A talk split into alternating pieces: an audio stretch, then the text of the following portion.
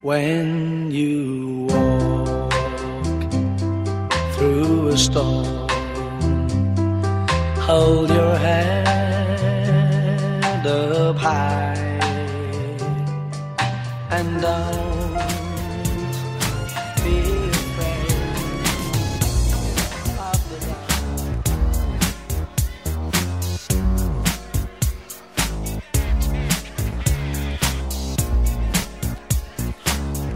O meu time de botão começa hoje e dá o seu primeiro alô em 2021 com uma escalação diferente, uma escalação que não tem 11, tem 4. Uma escalação formada por Vitória Adams, hoje conhecida também é, como Vitória Beckham, Mel B, e aí eu vou perguntar para Paulo Júnior o que é o B da Mel B, estou muito curioso para saber se o Paulo sabe. Emma Bunton, Mel C e Gary Halliwell. É, na verdade são cinco, não quatro, correto? Quatro eram as meninas do Rouge, talvez, ou eram cinco também, já que era uma cópia, né? É, eram cinco as Spice Girls. Essa é a escalação das Spice Girls, grupo pop britânico que estourou com o Wannabe e tantas outras, uns clipes enjoado pra cacete, a música lançada em 1996 que você tá ouvindo num sobe som agora e a famosa ah, canção do refrão If Wanna Be My Lover.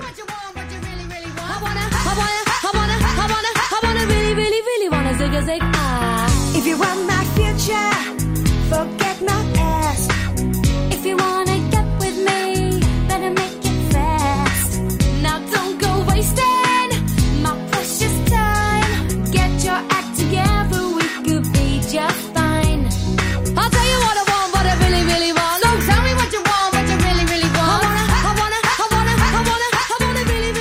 Dali Leandro e a mim, um abraço pra quem acompanha o meu time de botão. Como assim, quem é MLB? Melanie Janine Brown, mais conhecida como Melanie B or just Mel B.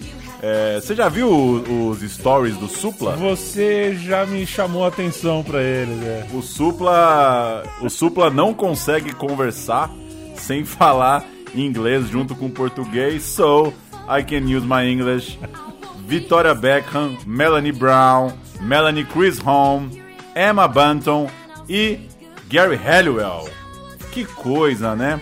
Eu acompanhei as Spice Girls com muita repulsa, né? Fui um adolescente fritado em futebol e que briguei muito com a minha irmã, né? Inclusive ela não está nos ouvindo, mas eu lamento que a gente não conseguiu ainda se recuperar daquelas brigas. A gente se, se trata ok. Você gosta É. dessa? Você se dá bem? É. Ok. A gente se dá ok. Mas os arranca-rabo ESPN ou MTV, revista Placar ou papel de carta da Spice Girls, eu nunca me recuperei disso. Tinha Spice Girls pra tudo quanto é lado na minha casa. Eu achava uma porcaria, ao mesmo tempo que envelhecer é uma dádiva, né? Ouvindo as Spice Girls pra esse programa, eu reconheço toda a picardia e a a graça, né, da dança, da performance. Acho que elas têm o, um tamanho merecido. Entraram numa coisa meio nostálgica agora e aproveitando pelo que está escrito ali no, no segundo parágrafo do nosso roteiro, a gente não vai se aprofundar em Spice Girls, que nós tem coisa mais importante para falar. Mas foi uma coisa de maluco para você que é mais jovenzinho, vá buscar o tamanho do fenômeno das Spice Girls. Algumas pessoas disseram que elas se tornaram a formação mais conhecida desde John, Paul, George e Ringo. Não sei se é para tanto, também não tenho conhecimento para dizer se é exatamente isso mesmo. Mas a coisa foi grande, né? Acho que ela joga nesse time das super estrelas que marcam uma geração, sem dúvida. É, se o futebol, né, Paulo, tava entrando numa era nova por causa da lei Bosman, os contratos eh, na União Europeia ali, os jogadores comunitários, um outro momento econômico, também muito mais dinheiro girando do que eh, em anos anteriores. o mundo pop viu na Spice Girls também uma quebra de paradigma, pelo menos naquela região, né? A princípio naquela região, é claro que as Spice Girls é, não se perca pelo nome, tiveram uma, um sucesso para além deste planeta. É, mas é, especificamente na Inglaterra, na Inglaterra estava numa época meio baixa astral, foi uma década de muita necessidade de mudança é, naquele país. E as Spice Girls é, é, foram um foram uma bomba estética também, né? Uma bomba pop e tudo calculado, né? O talento delas, elas foram é, escolhidas é, por causa de um talento uma, espetacular que se complementava, mas era também uma questão estética, uma questão de vender uma outra Inglaterra, uma, uma Inglaterra com uma cara mais jovem. É, e o time que a gente vai contar hoje acabou sendo associado a, a, a essa ideia.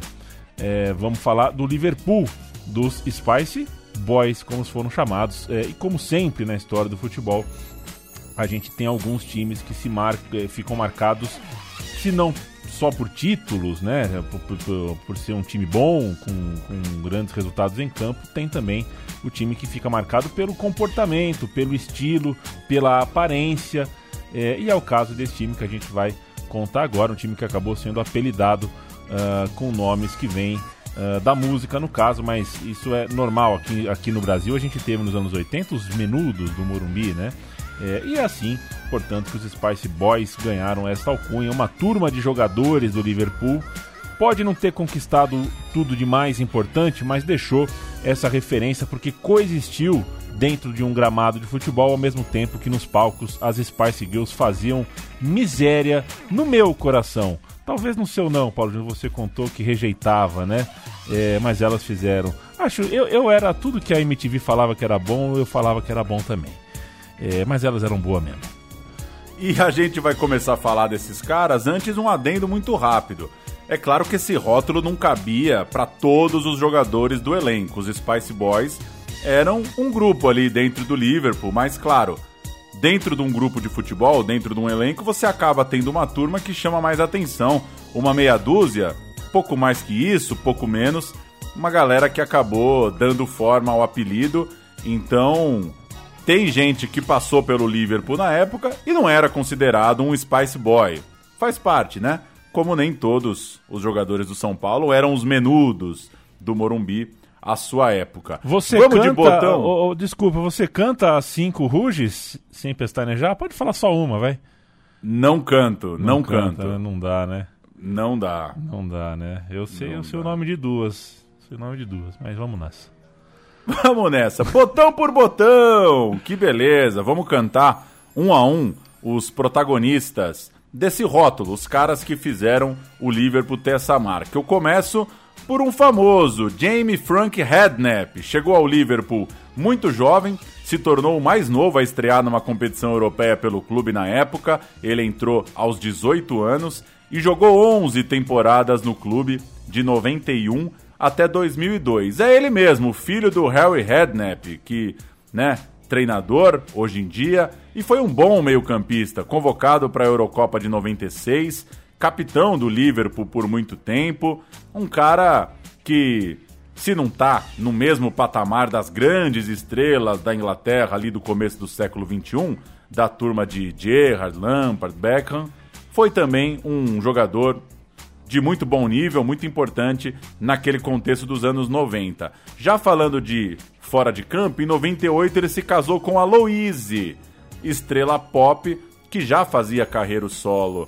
É, a carreira solo naquela época, depois de ter deixado o Eternal, um grupo que não foi assim, é, uma coisa meio Spice Girls, afinal não tinha papel de carta da Louise lá na rua Israel Pinheiro 88, onde eu cresci, mas também tirou sua onda.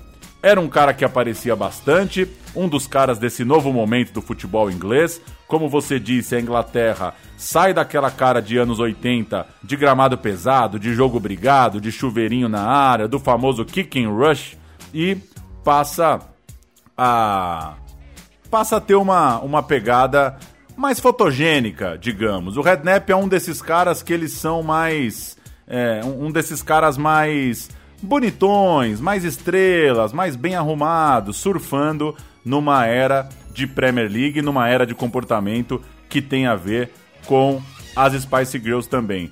Vamos ouvir a Louise, ela cantando Stay, Mais ou menos uns 25 anos depois, ela já recentemente em carreira solo, é, relembrando o primeiro hit que ela viveu, que ela vivenciou nos tempos em que ela ainda tinha um grupo. Stay, na voz de Lewis.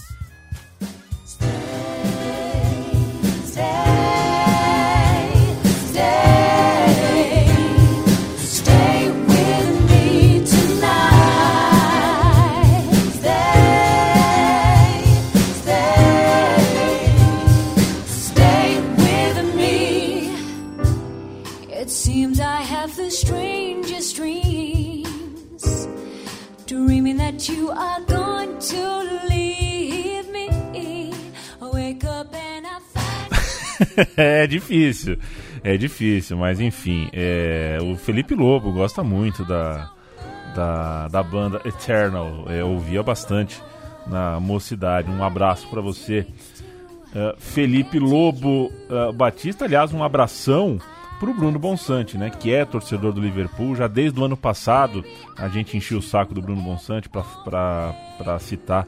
Ó, a gente vai fazer um programa dos Spice Boys, dos Spice Boys, que é um dos times preferidos do Bruno Bonsante. É, então, mando um beijo, um abraço. Que, aliás, ele. com a sua jaqueta de couro, faz um estilo meio Spice Boy também. Seria o Spice Boy das organizações Central 3, o Bruno Bonsante. É, faltou o Bruno Bonsante num clipe das Spice Girls chegando numa caranga, né? Com aquela jaquetinha e chamando alguém pra dar aquele rolê pra comprar um milkshake em algum lugar de Camden Town. É, sei lá também se todas são de Londres. Deve, deve ser espalhado, né? Não sei também. Não sei.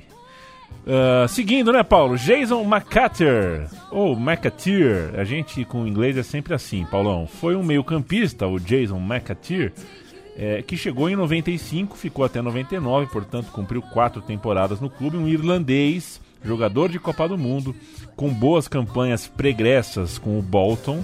É, ele foi contratado depois da final da Copa da Liga.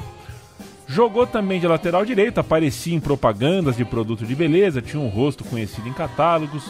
Era um cara bom de rolê. Não tanto o John Scallos, né? O John Scallos chegou em 94, veio de Wimbledon é, e jogou duas temporadas só no Liverpool. Um zagueiro com poucas chances na seleção inglesa, mas fez parte desse elenco. O Phil Babb era um zagueiro também irlandês, também jogou Copa do Mundo, tá na campanha da Irlanda na Copa de 94. Ele chegou em 94 no Liverpool, passou seis temporadas no clube e talvez o lance mais famoso dele é uma cena muito triste, que talvez o ouvinte já esbarrou com essa imagem por aí. Ele é aquele zagueiro que para evitar um gol do Chelsea, ele deu um carrinho para tentar cortar um chute do Kazirag. Kazirag limpa o goleiro, toca pro gol vazio e o zagueirão tenta cortar. E ele vai com os famosos testículos no pé da trave. É um lance muito forte, com as pernas esticadas. É, ele tá, ele tá vindo assim na diagonal para tentar cortar o chute e foi gol. Ele não cortou o chute, a perna direita entra no gol, a perna esquerda vai para fora e ele vai no meio do fubá, no pé da trave. É uma cena feia, eu fiquei um pouco com aflição em rever essa cena. Bola na rede, gol do Chelsea num jogo importante ali da campanha. E se você joga o nome dele no YouTube, é o lance que acaba pingando. Steve McManaman, ele foi formado, a- a- além de ter esse grande nome, é, que já eu já me daria por satisfeito em me chamar Leandro McManaman, ele foi formado na casa, né, foi formado no Liverpool, estreou nos profissionais em 1990. Ficou no Liverpool por quase uma década, até 99, e jogou, nas, jogou as principais competições é, da, da, daquela década, da, da sua geração, pela seleção inglesa, além é, de defender o Liverpool. Ele foi, inclusive, colocado no time da Euro de 96, né? a famosa seleção da Euro, jogador eterno, gravata, sapato, é, sobe no palquinho, pega o troféuzinho, ele foi, estava na seleção ali, um grande, é, foi uma, uma- a Euro de 96 foi, embora sem conquista, sem o título, foi um momento legal para a seleção inglesa, é, até porque jogou em casa, né? E inclusive é, ele participa da comemoração famosa, né? A comemoração cadeira de dentista do Paul Gascoigne. Explicamos. Numa noite, o- os caras saíram para beber, né? Os jogadores e o Gascoigne é, tem sede, sempre teve muita sede. Saíram para beber e tinha uma cadeira de dentista no lugar, né? É, aleatoriamente é, colocada no, no pub, que eu imagino que tenha sido um pub. Então, eles é, deitavam na cadeira do dentista para o barman jogar o goró diretaço na boca. Brincadeira de brincadeira de ébrio é sempre é sempre assim. Na hora parece mais legal do que depois na hora de contar. Mais tarde, o McManaman foi ganhar os principais títulos da sua vida fora do Liverpool, foi jogar no Real Madrid Galáctico, né? Ele era um dos, entre aspas, coadjuvantes de um Real Madrid Galáctico, mas fez uh, cumpriu grande passagem pelo Liverpool. Vamos ouvir a narração do gol do Gascoigne, o gol da famosa comemoração cadeira de dentista. When you walk through a storm.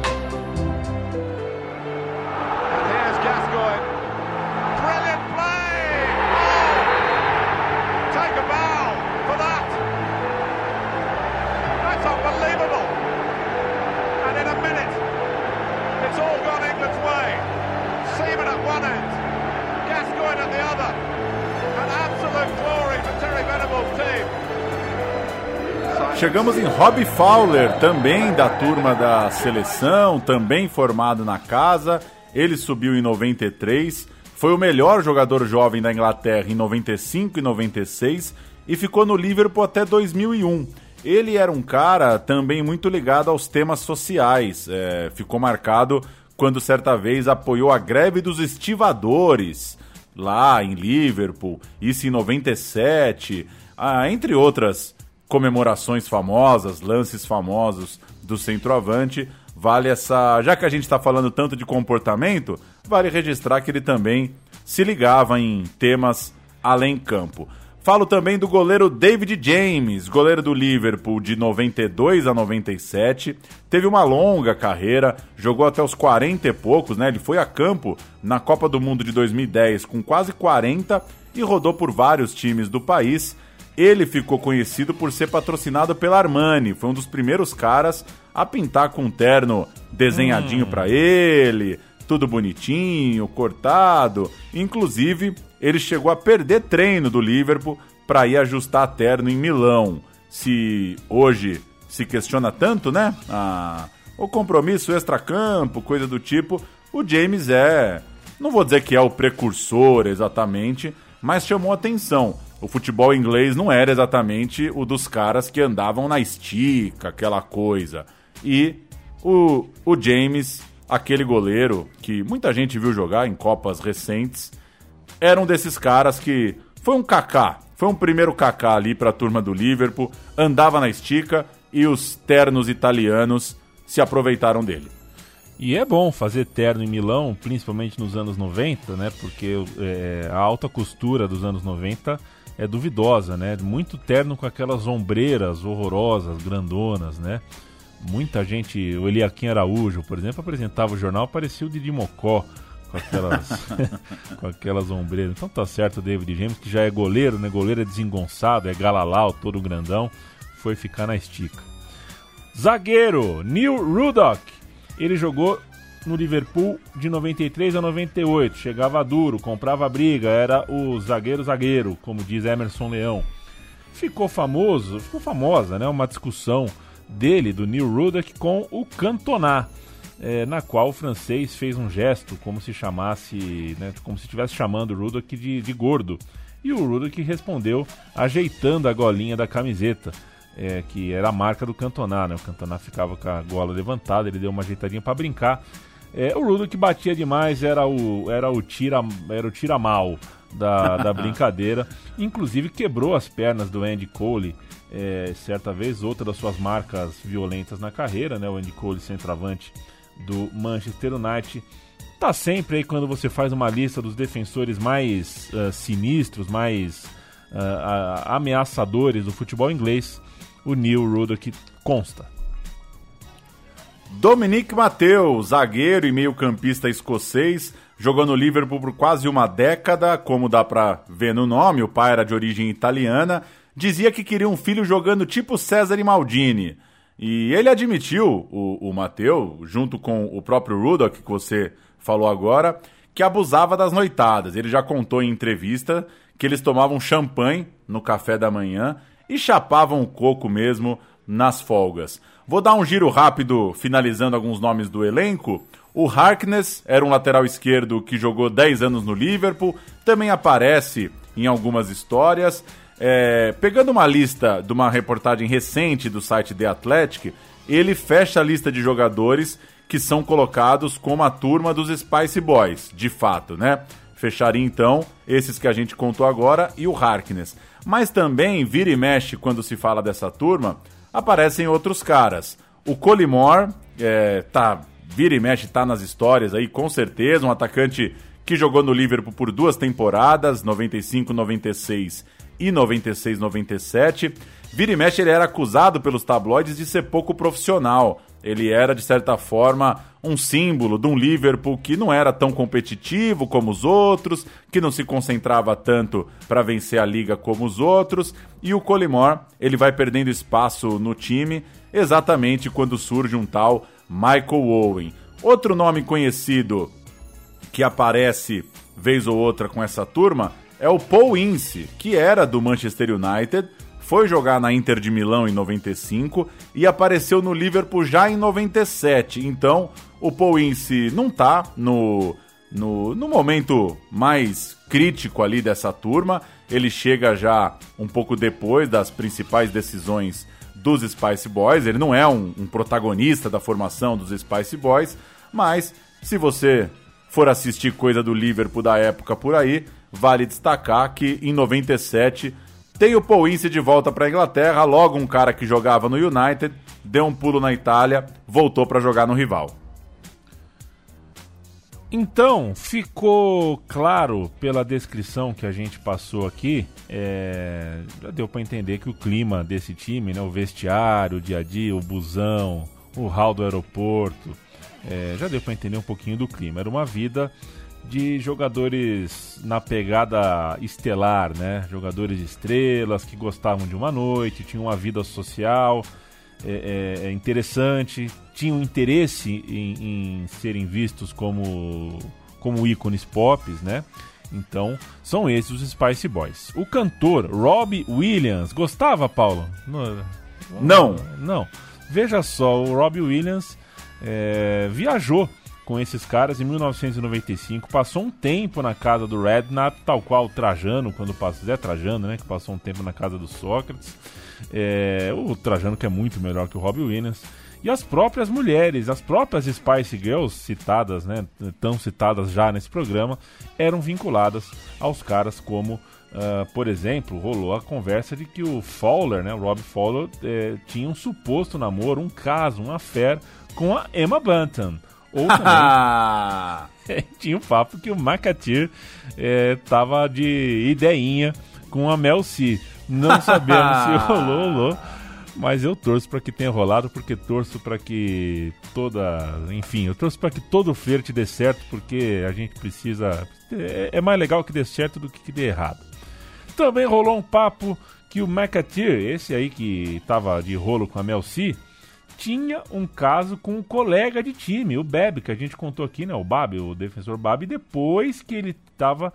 Uh, uh, olha só, veja só. O cara tá. É, tem um rolo com a Melci, aí pinta um papo que ele tem um rolo com o Babi, seu ex-companheiro de time, e termina a história é, na boataria de que ele está saindo com Dido. Quem é Dido? Ah, quem viveu nos anos 90 sabe quem é Dido. Vamos ouvir Thank You uma das clássicas clássicas de uma década muito gostosa de ser vivida.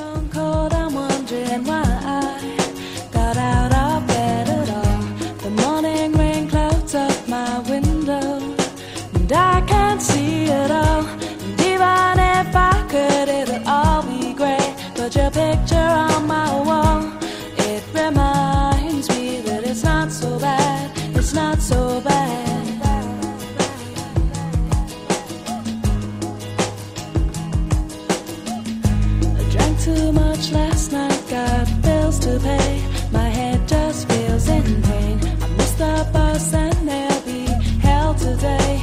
I'm late for work again. And Mas eu confesso, viu, Paulo, que é, Dido, Thank You era um pouco deprê, né? Sparse Girls vinha pra alegrar o Disque MTV lá, Sabrina Parlatore sorria, mas o Thank You voltava O naquele Thank You dá um deprê, né? E imaginar a vida do Macatir, né?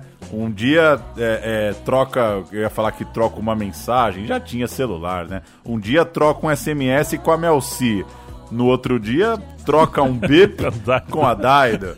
Aí o cara tem que estar. é o famoso eclético, o nosso irlandês. Outra história famosa, que é confirmada, pelo menos nessa reportagem que eu citei da The Athletic, é que os jogadores brincavam de passando uma moeda, né? Um jogo de passando uma moeda. E quem terminasse com a moeda no apito final ia pagar o goró da noite. É, os, caras admitiram depois também que iam para muito rolê em Londres depois dos jogos. É, o próprio Fowler já disse que isso começou a pegar mal. É, ele já, já afirmou em entrevista que para ele o que queimou o filme dessa galera, o que causou uma impressão ruim dessa galera, é que essa coisa de dar o bate volta em Londres depois dos jogos é, pegou mal, né? Pô, o- os resultados não vêm, o título não vem. E os caras saem do jogo em Liverpool e estão sempre em Londres fazendo uma bagunça. Mas vamos finalmente entrar no famoso bola e campo, com talvez a mais famosa história dessa, dessa coisa toda, a mais famosa imagem, né? A grande cena dos Spice Boys. A gente vai chegar na difícil, dura, brigada final da FA Cup, a Copa da Inglaterra de 1996. Paulo Júnior, qual é o equivalente em inglês para fazer um bate-volta? Ah, eu não sou bom dessas expressões em inglês, não. Não dá, né? Não sei, cara. Não dá. Esses dias eu ri muito de uma estudante inglesa que tá aprendendo português, ou nos Estados, Ah. é dos Estados Unidos, né? Aí joga naqueles fóruns que tem no Yahoo, sei lá, em algum diabo desses, é, querendo uma explicação para porque ela se depara com coisas como viajou na maionese, né? E ela não consegue, ela não, não vai achar, né? O Google não vai explicar para ela direito em inglês é, na tradução literal ali que viajou na maionese tem todo um significado e o Brasil é rico nisso. Sabe lá o que é fazer um bate-volta na Inglaterra para ir naquelas praias de cascalho, pedregulhos, né? É, Pois é. vento pra cacete, água Entrar gelada. de moletom no mar, né? É. Falando em tradução, você me lembrou dos nossos grandes amigos ingleses, né? Do Easton Cowboys, Cowboys. que não saíam dos botecos de São Paulo e quando voltaram para Inglaterra e perguntaram qual é o prato mais gostoso do Brasil, eles disseram I love commercial. Comercial. I love commercial. I love commercial. Ah, mas como assim não? Chegou, sentou no Brasil? One commercial. Não tem erro. Não tem erro. É sensacional, né? É aqueles lá também não estão nem vendo o que que tá vindo, né? Que, que vendo. adianta você explicar picadinho, virada paulista, louca, é. car bisteca, commercial. One commercial e vão pra cima. que pra eles devia custar um, um real e meio, né? Pra comer um commercial caprichado daquele com mais arroz do que eles já viram na vida em cada travessa. FA Cup de 1996. Liverpool contra Manchester United em Wembley, final da Copa da Inglaterra, 11 de maio daquele ano, do ano de 1996. Esse encontro de gigantes na decisão só havia acontecido uma vez. A gente sempre acha que esse- esses clássicos fazem muitas finais, mas é raro. É, só em 77 isso tinha acontecido. Eles eram os melhores ataques da Premier League, né? tanto o Liverpool quanto o Manchester United. É, e naquela Premier League, o United tinha acabado de ganhar ah, a taça com 4 pontos de vantagem na frente do Newcastle e 11 na frente do próprio Liverpool. Ah, quando vocês vão contar a história do Newcastle de 95, 96? Quando me passar a raiva do Asprila. Não tenho vontade de contar ah, a história que tem o Asprila. Liverpool, James, o goleiro do Terno, Mark Wright, John Scholes e Phil Babb. McAteer, Redknapp, Barnes, Jones, McManaman, Collymore e Rob Fowler entraram. Warner, Thomas e o Ian Rush. Vejo vocês, o técnico Roy Evans, o Mr. Chapinha. Manchester United, quase aquele de manual. Peter Schmeichel, Irving, May, Pallister, Phil Neville, Beckham, Roy Keane, Nick Butt e Ryan Giggs Eric Cantona e Andy Cole. Que timaço, hein?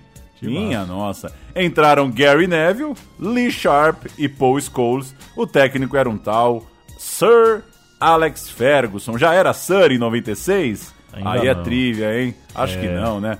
Acho que não. O jogo foi muito pegado. A turma da marcação se deu bem. Redknapp e Barnes de um lado, Keane e Nick Butt do outro. Os volantes, os caras da pegada do meio-campo, acabaram sendo os melhores em campo, eles sobressaíram. O jogo foi muito travado, pouquíssimas chances. O jogo, inclusive, muito criticado pela imprensa depois, pelos relatos que você acha hoje, de, de que, né, da expectativa acabou rendendo um jogo muito duro. E o gol do título do Eric Cantona veio já aos 40 do segundo tempo. Mas a imagem que nos importa aqui é a do pré-jogo. A gente vai falar já já dela. É, a imagem do pré-jogo é o grande símbolo dessa nossa história. Antes, vamos ouvir o golzinho no fim. Eric Cantona, 1 a 0 Manchester United, campeão da Copa da Inglaterra.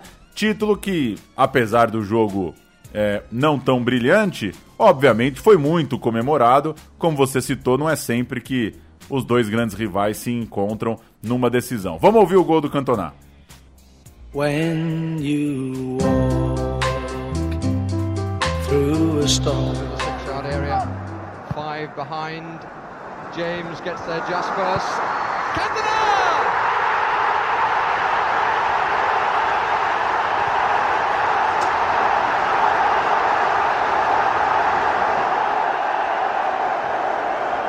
James quite get there, punched down.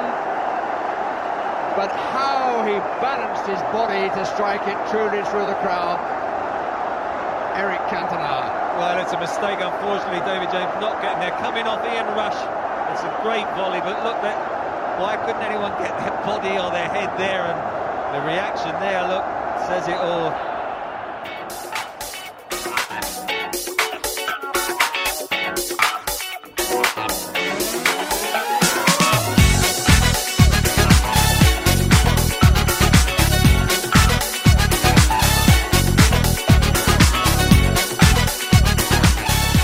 Tá feito o gol do Cantona.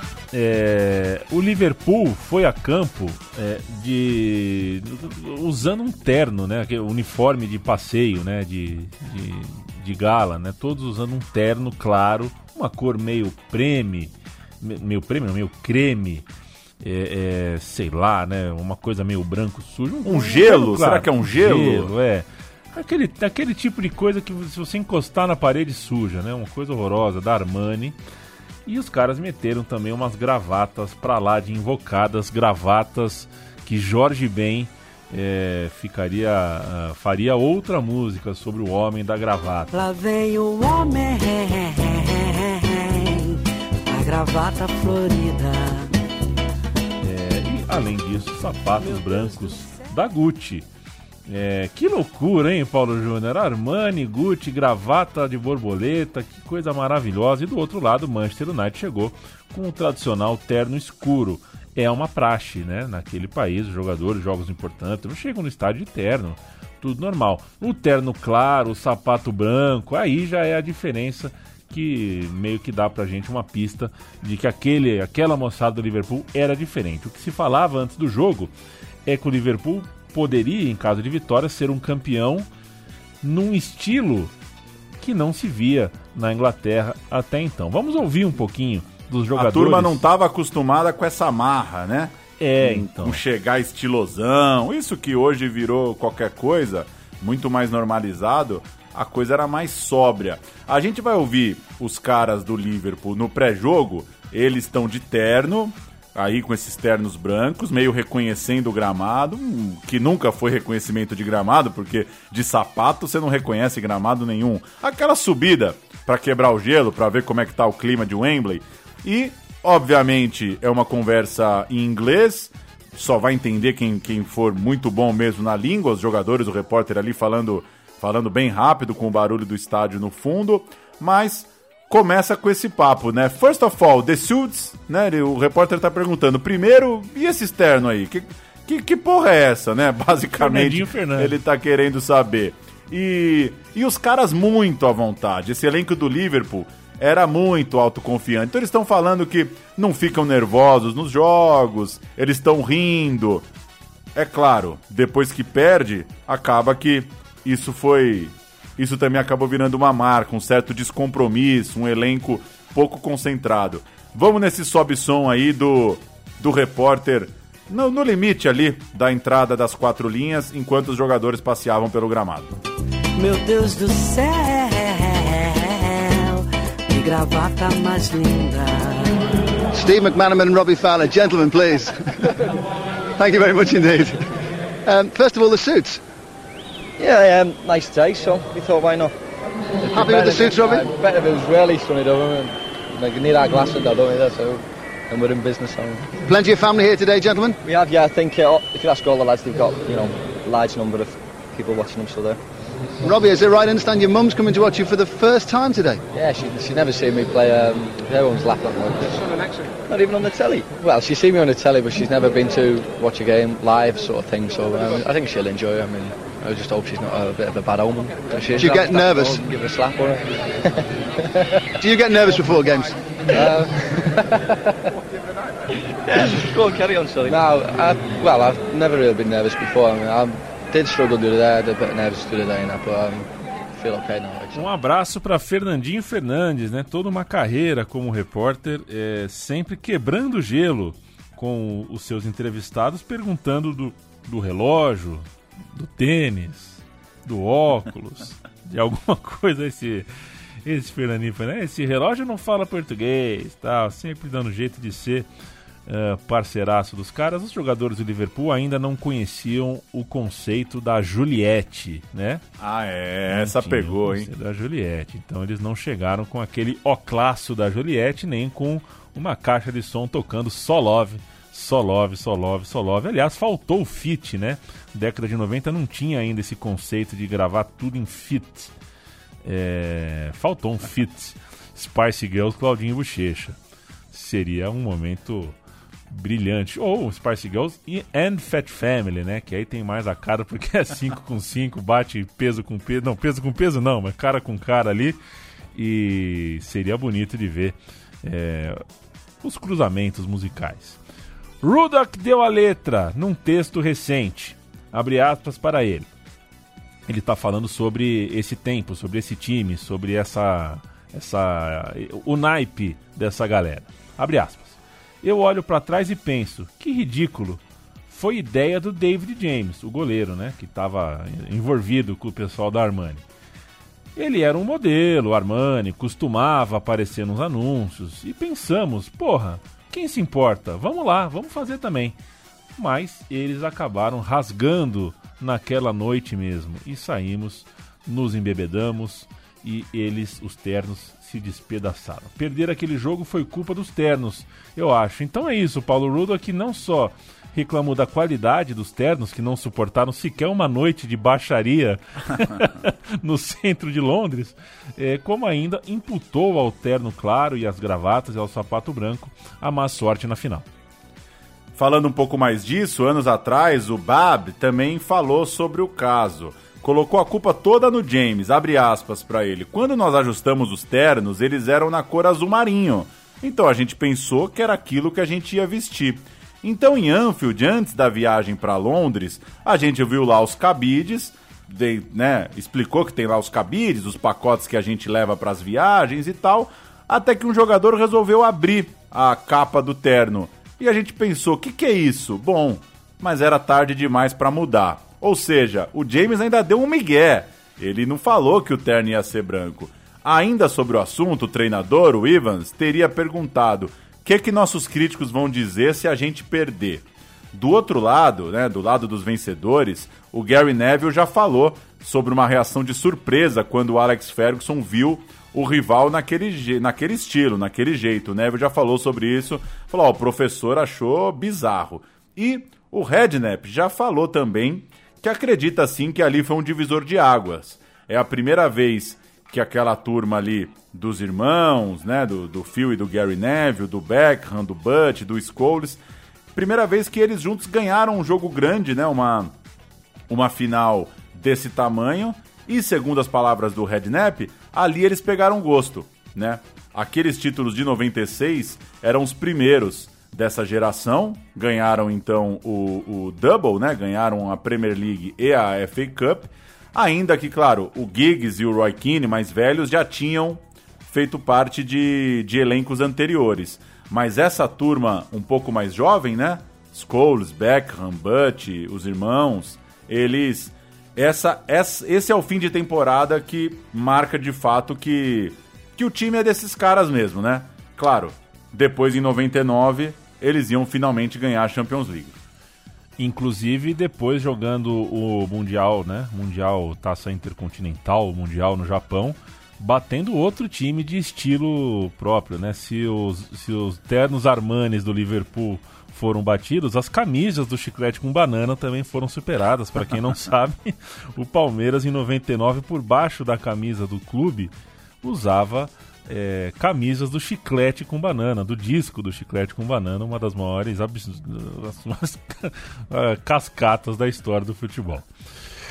Ah, a partir dali, né, termina a FA Cup, o Manchester é campeão, o Liverpool não ganha, mas deixa, deixa a sua marca. Começou uma inevitável comparação entre esses dois times, não só em campo, mas também pelo eh, o perfume que esses dois times ah, borrifavam na, na conversa do futebol. O time do Alex Ferguson era fruto é, daquela ideia de uma gestão profissional, um olhar para o futuro, cuida da base, é, lança jogador com paciência, uma visão de marketing e a coisa dos títulos chegando, tudo mais. E a reportagem já citada pelo The Athletic, é, inclusive conta que é, é, inclusive esse time era comparado, se comparava em, em atenção à venda de camisas na época, né? Enquanto o Old Trafford já tinha longas filas na sua, na sua super loja, era uma época que as camisas começaram a ser muito mais vendidas do que nos anos 80, por exemplo, né? Muitas camisas eram vendidas no Old Trafford. Do lado do Liverpool, em Anfield, é, ainda tinha aquela coisa, o esquema de uma vendinha na esquina. O Liverpool demorou um pouco para entrar nessa no rolê Premier League, agora o bagulho tá organizado, tudo mais, tal. Então, é, foi uma época de muito contraste entre esses dois times que são os dois maiores vencedores, tudo mais, os dois grandes rivais do futebol inglês. Então, muito interessante realmente o que o The Athletic conta pra gente e a gente conta pra você.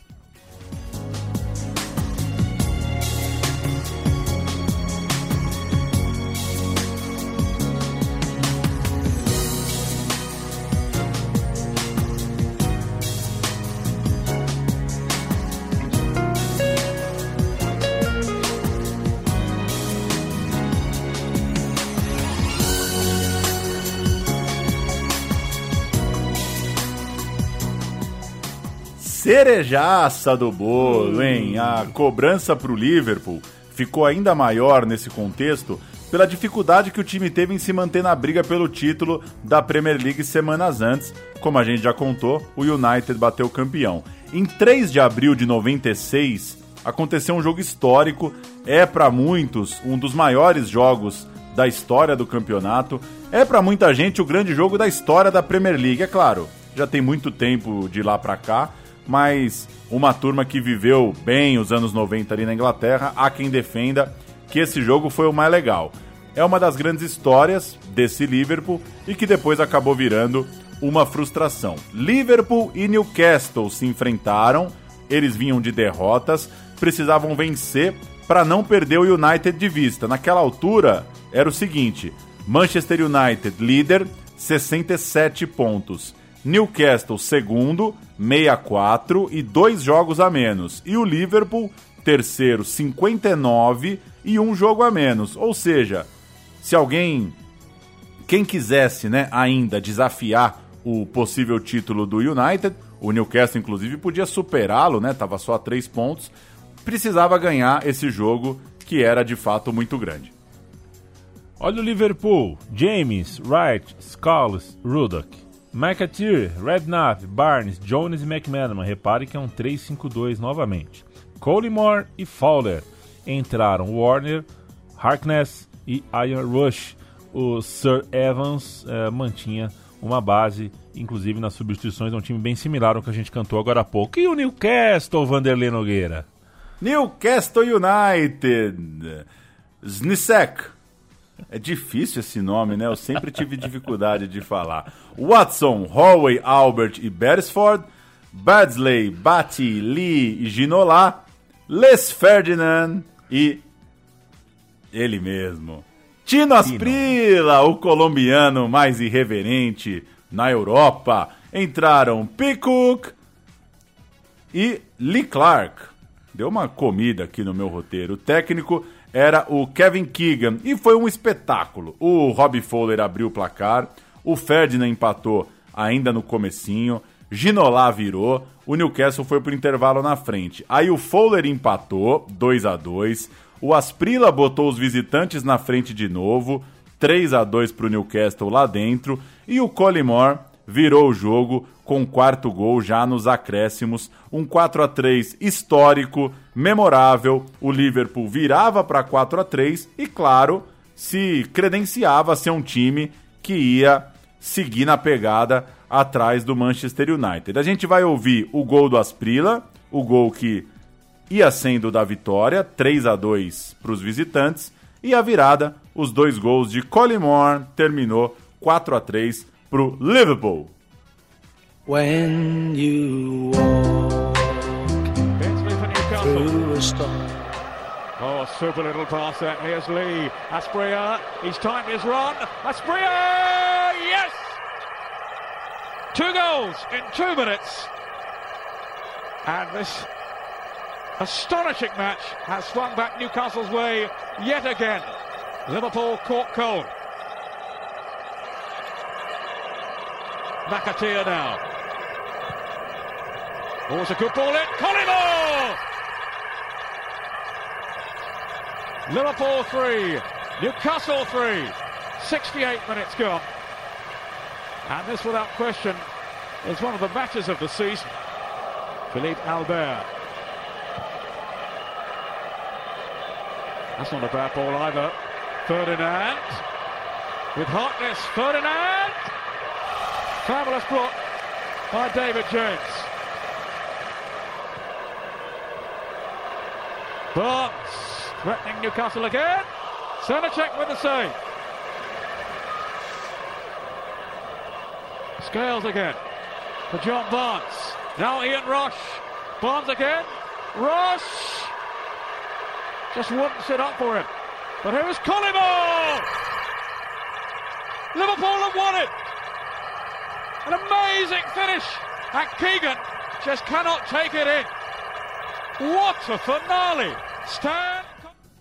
Depois do festival de gols, o servição. O, o Liverpool, a, apito final ali em Liverpool Newcastle, estava ah, com o mesmo número de jogos, né? igualava em jogos do Manchester United, mas tinha cinco pontos a menos, cinco pontos atrás, faltando seis rodadas. Dava para alcançar, embora não fosse a coisa mais simples do mundo. Ainda havia esperança na cidade fria eh, de Liverpool, na cidade chuvosa de Liverpool, o que é uma redundância em se tratando de Inglaterra e de Irlanda e redondezas. Paulo Júnior eh, eh, fez a Irlanda e pode, eh, pode cravar aqui pra gente.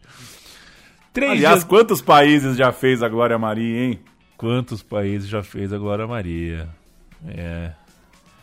Pois é. É boa a Glória Maria, né? É Boa, boa, é boa, boa, é boa. Eu tinha implicância com ela. Na verdade, eu tinha implicância com os programas que ela, né? Eu tinha implicância com o Globo Repórter, enfim. Tem programa que é bom, a gente descobre depois. Você gostava de Globo Mar, Paulo Júnior? Não gostava. Palha? Não? Não Tá gostava, mas gostava do Palha e eu gosto do Brasil visto de cima. Brasil isso Eu sim é gosto de maravilhoso. ficar vendo lá os Jericoacoara, sabe? Aquela coisa. É o típico maravilhoso. programa, é o típico programa que você vê falando, pô, vamos marcar, né? Vamos marcar Hum. de lá, meu. Vamos marcar de lá. Marcar. O, o- o- eu perguntei se você é, é, por- do Globomar porque, enfim, Liverpool tá ali, né? Precisa da água ali para você entender a cidade de Finado Liverpool. Globo Mar, né? Uma cidade, pô, finado Globomar. Mas um abraço pro Ernesto Palha que puxava os R's no ar, tio- tal qual um vovô, um tiozão. E a televisão a gente tende a não querer que as pessoas puxem R's e tenham sotaques. O Ernesto Palha figuraça e gente boníssima. Vamos nessa, vai. É, tinha esperança ainda, faltavam seis rodadas, cinco pontos atrás. Três dias depois, no entanto, veio a desilusão. Liverpool 0, Coventry City 1. Time esse que terminou o campeonato no limite da zona de rebaixamento. Praticamente, né? Estamos aqui em fevereiro de 2021. Um internacional esporte aí, né? Que teve recentemente. Um jogo que você vai arrancar para o título, para tentar o título e perde para um quase rebaixado. O United também não ajudou o Liverpool, não vacilou e assim terminou campeão bem na frente, bateu o campeão com o Newcastle atrás e o Liverpool mais atrás ainda. Um resumo para a gente matar um temporada a temporada e dar o contexto: o Liverpool foi só o sexto colocado na Premier League 92-93, a gente volta um pouquinho no tempo. A última temporada completa do técnico escocês Graham Souness. Ele caiu em janeiro de 94, quando chegou Roy Evans, o técnico desse período que a gente pegou mais de perto. Aquela jornada também terminou bem discreta. A primeira temporada do Evans foi um oitavo lugar e eliminações precoces nas Copas locais. Temporada 94-95, o Liverpool até ficou num bloco mais acima, terminou no quarto lugar, pelo menos se classificou a Copa da UEFA e veio um título. O título dessa turma é o título da Copa da Liga, ganhou do Bolton por 2 a 1 e essa turma num pôster, o Liverpool campeão, abril de 95, campeão da Copa da Liga, é James, Babb, Scales, Ruddock, Jones, Barnes, Redknapp, McManaman e Bjornby, Fowler e Rush. O jogo foi 2 a 1 dois gols de McManaman numa jornada inesquecível em Wembley. Vamos ouvir um golaço do McManaman. Ele pega a bola ali na ponta esquerda, vem comendo para dentro, vem comendo para dentro, faz aquela jogada meio óbvia do cara comendo para dentro com o pé trocado, mas vai parar lá dentro o gol do título. Não é o título dos sonhos, mas a Copa da Liga é a taça que essa turma conseguiu levantar. When you walk through Big Liverpool goalkeeper just shrugged it off. Redknapp to McManaman.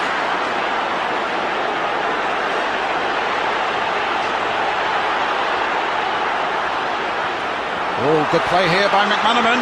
He might finish it here. A super second goal. That's just sheer class, Brian. There's no other word for it. This guy is having the time of his life out there on that Wembley pitch. Um, he's hit the ball over the bar three or four times. Watch this for a run. And the finish. If, if he was 30 years old, it was Ian Rush, you'd say, well, he does that all the time. Watch it, just a side foot. Pass it into the net. Keeper gets a slight hand on it, but there's nothing he can do. And you get the feeling that could open the flood doors. Guess who the man of the match is going to be? Not much doubt. Golaço de. McManaman e um abraço para Luciano Bolacha do Vale, né? Que tanta dificuldade teve com esse nome, é, esgrimiu esse nome por todo o Mundial de Clubes, pelo menos, sem contar Copas no Mundo. McManaman, sou fascinado por esse nome. E pelo Gianluca Pagliuca também. Em 1997, o Liverpool foi só o quarto na Premier League, não teve consistência necessária para brigar pelo título, mas, enfim, por pouco não chegou à final da Recopa. Na ida das semifinais, tomou 3 a 0 do Paris Saint-Germain, do Raí e do Leonardo, os bonitões da Cidade Luz. E na volta quase não, eh, quase não conseguiu descontar, parando nos 2 a 0 em Anfield. Foi 3 a 0 então para o Paris na ida, 2 a 0 para o Liverpool na volta. Quase deu. O Liverpool só voltaria a ser campeão em 2001. Então, bastante tempo depois, aí quatro anos depois, quando levou a Copa, né? A FA Cup, também a Copa da Liga e também a Copa da UEFA. Aí foi um ano de desbunde. Já era o time do Carragher, do Gerrard, do Owen, né, um time que começava a construir uma história que terminaria em orelhuda em Champions League, mas era um time ainda com remanescentes de velha guarda, como Rob Fowler, que seguiu fazendo os seus golzinhos, inclusive alguns polêmicos com comemorações uh, pouco ortodoxas. Pois é, vale um registro dos números do Fowler, porque realmente ele tem uma, uma trajetória muito, muito goleadora no Liverpool. Artilheiro do time na temporada 94-95 com 31 gols. No ano seguinte ele faz 36 e no ano seguinte, já em 97, ele faz mais 31. Então é um cara que naqueles três anos bateu a média dos 30 gols na temporada, que é um número bem, bem relevante, né? Aí surge Michael Owen, ele passou a ser o grande goleador do time, mas o Fowler seguia por perto, não é que surgiu o Owen e o Fowler parou de marcar. Vale lembrar, como você citou, ele é famoso por é, algumas atitudes como a comemoração cheirando a linha de fundo, né? Tinha notícia dizendo que ele era um usuário de cocaína e aí ele fez isso como, como resposta. E um lamentável caso homofóbico quando ele insultou o lateral do Chelsea, o Grammy Lessot. Na ocasião, o Fowler ficou apontando a bunda pro rival, né? Tinha uma. Enchiam muito o saco do cara, né? Querendo dizer que ele era gay, que ele era.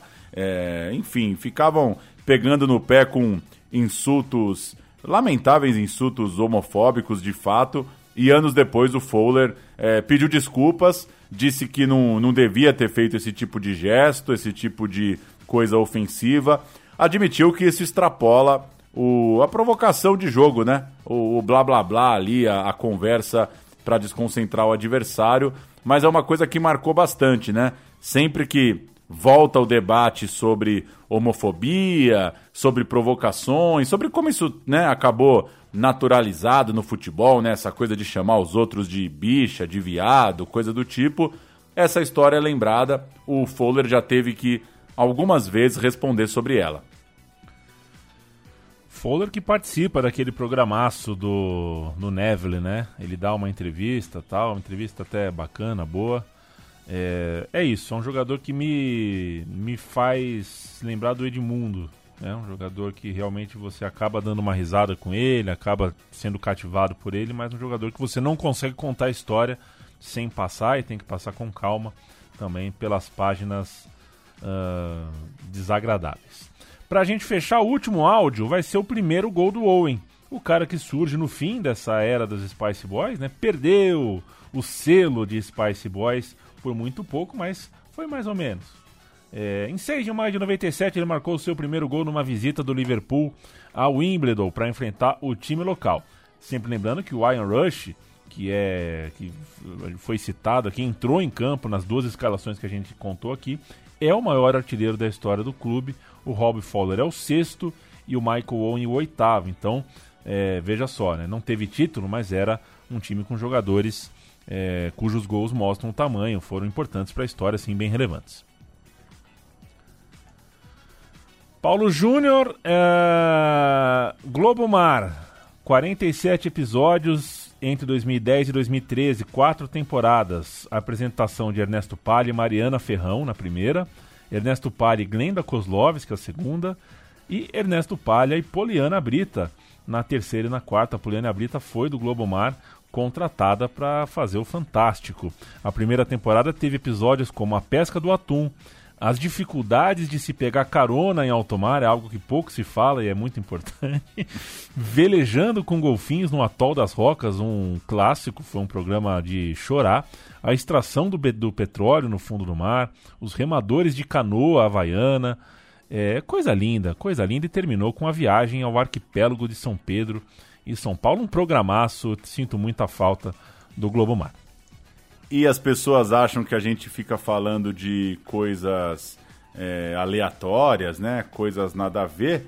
Mas o Ernesto Palha se casou com a Sandra Nemberg em 94 e passaram a lua de mel em Liverpool, já no comecinho de 95, ou seja, é capaz de que Ernestão e Sandrinha estavam na, na final da Copa da Liga já em abril de 95. Aí pode ser, pode ser que eu estou exagerando, uma lua de mel de um semestre.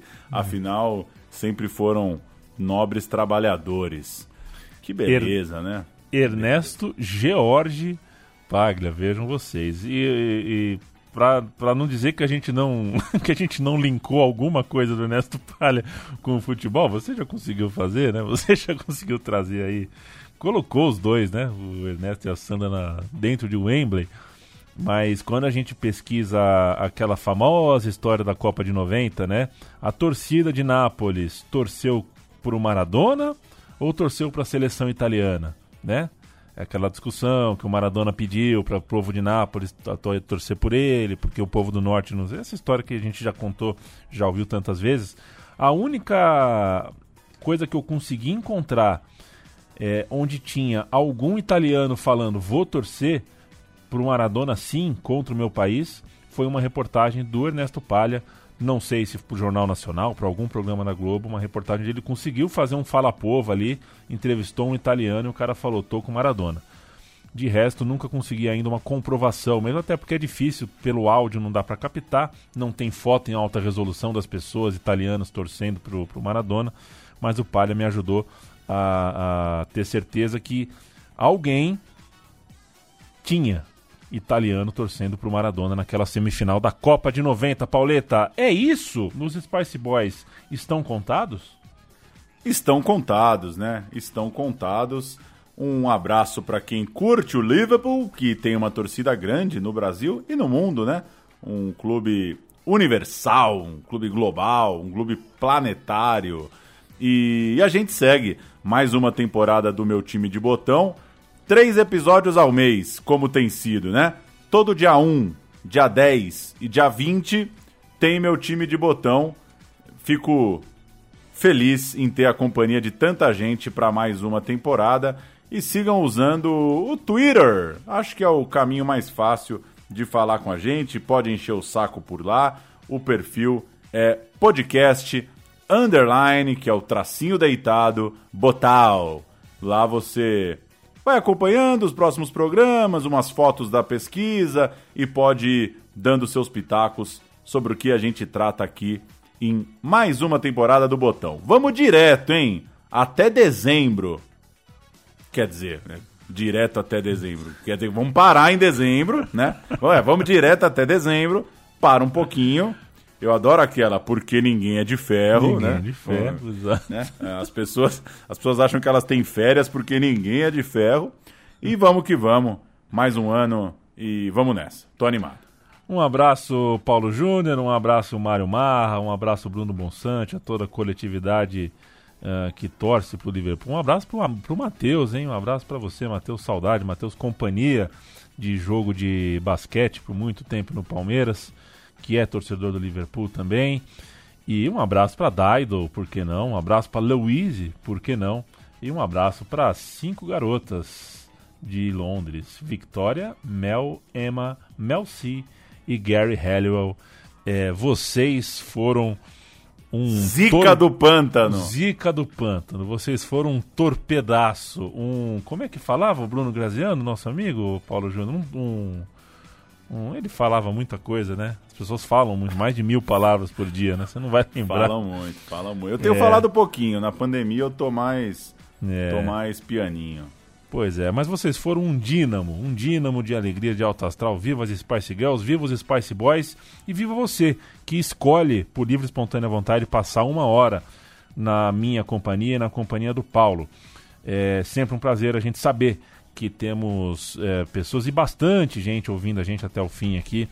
Então, agora que a gente chegou no fim, apoia.se barra central 3, tá? É uma, é uma produtora de podcasts independentes. A gente tá sofrendo muito nesse ano de pandemia, a gente passou um tempo sem poder nem abrir, continua, né, sem poder abrir o estúdio. Então, o financiamento coletivo é importante.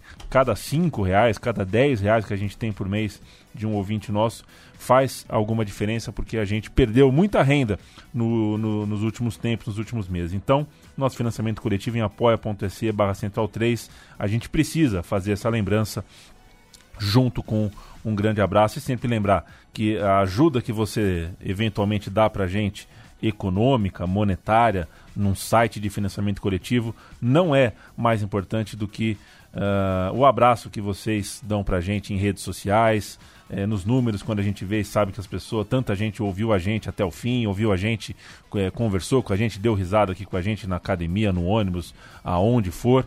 Então, eh, saibam que a gente é muito feliz de ter a companhia de vocês. Começando mais um ano, vamos até o fim dele. Paulão, beijo, companheiro.